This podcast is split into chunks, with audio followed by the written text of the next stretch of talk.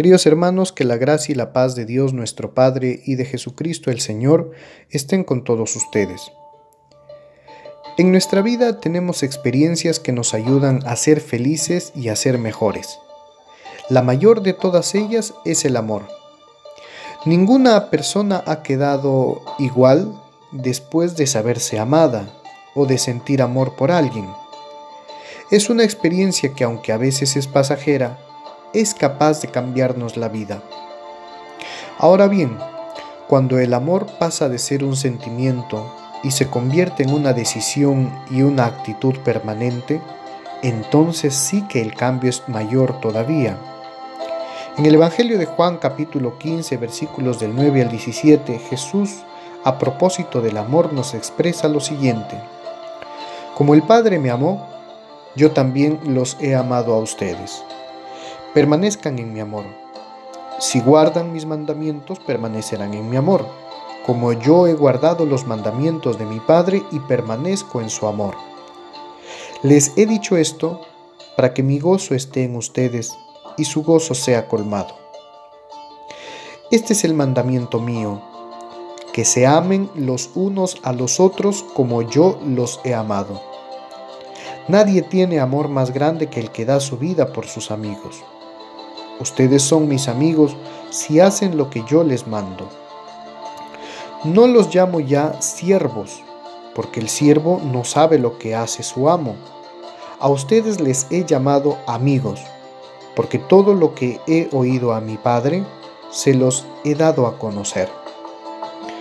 No me han elegido ustedes a mí, sino que yo les he elegido a ustedes y les he destinado para que vayan y den fruto y que su fruto permanezca, de modo que todo lo que pidan al Padre en mi nombre se los conceda.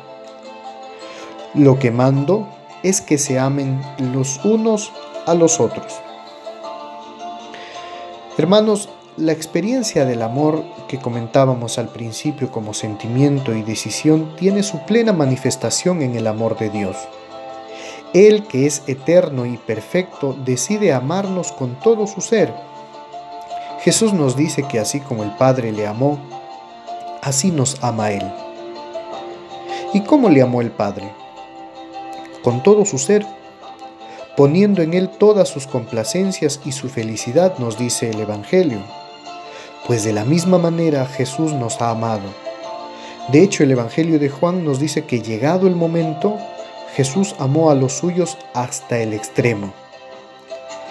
Este amor de Dios manifestado en Cristo es una experiencia que nos cambia la vida, porque nos hace descubrir que en verdad apenas habrá quien muera por un justo, dice San Pablo en Romanos 5 versículos del 7 al 8. Por un hombre de bien tal vez se atrevería uno a morir, mas la prueba de que Dios nos ama es que Cristo, siendo nosotros todavía pecadores, murió por nosotros. Dios nos ama y lo único que nos pide hacer es cumplir sus mandamientos. Esta sería la mejor muestra de gratitud de nuestra parte, cumplir sus mandamientos.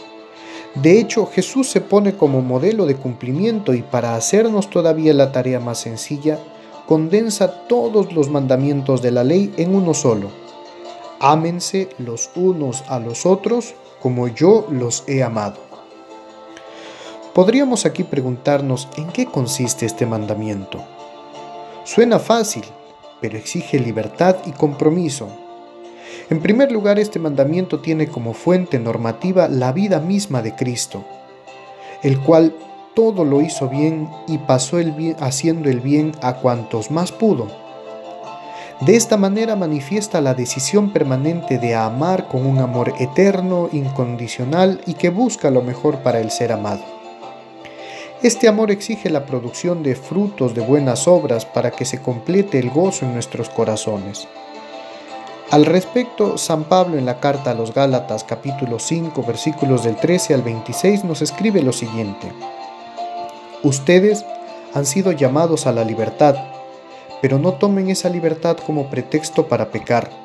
Antes al contrario, sírvanse unos a otros por amor, pues toda la ley alcanza su plenitud en este solo precepto. amarás a tu prójimo como a ti mismo. Pero si se muerden y se devoran unos a otros, cuidado, no vayan a destruirse mutuamente. Les digo esto, procedan según el Espíritu y no den satisfacción a las apetencias de la carne, ya que quienes hacen tales cosas no heredarán el reino de Dios. En cambio, el fruto del Espíritu es amor, alegría, paz, paciencia, amabilidad, bondad, fidelidad, modestia, dominio de sí. Contra tales cosas no hay ley, pues los que son de Cristo Jesús han crucificado la carne con sus pasiones y sus apetencias. Si vivimos por el Espíritu, sigamos también al Espíritu. No seamos vanidosos, provocándonos los unos a los otros y envidiándonos mutuamente. Y para darnos mayor ejemplo de cómo puede ser nuestra manera de actuar por el amor, en Corintios 13, versículos del 4 al 6 nos dice que el amor es paciente, es amable, no es envidioso, no es arrogante, no se engríe, es decoroso, no busca su propio interés, no se irrita, no toma en cuenta el mal, no se alegra de la injusticia, se alegra con la verdad. Estamos prevenidos, hermanos. Tengamos cuidado que de tanto mordernos y devorarnos los unos a los otros por títulos, por puestos de trabajo, por herencias, por dinero, por fama, por posición social, etc., podemos acabar mal. ¿De qué le sirve al hombre ganar el mundo entero si pierde su vida? dice el Evangelio. ¿De qué nos servirían los títulos, las herencias, el dinero, la fama, si perdemos a un hermano, a un amigo o nuestra propia alma. Jesús nos ha dicho estas palabras para que encontremos gozo en ellas. Ciertamente, el amor nos cambia la vida y nos hace comprender, llevada esta experiencia a nuestras relaciones sociales, se completará ese círculo virtuoso que dice San Juan en su primera carta que el que diga amar a Dios, que lo demuestre en el prójimo. Estamos a tiempo, hermanos, de dejarnos alcanzar por el amor de Cristo. Estamos a tiempo de perdonar y de pedir perdón. Estamos a tiempo de cambiar nuestro trato con los demás. Estamos a tiempo de hacer mejor las cosas y ser perfectos como nuestro Padre es perfecto. Aprovechemos pues el hoy, que no sabemos si llegaremos a mañana. Que el Señor nos bendiga. Que tengas un buen día.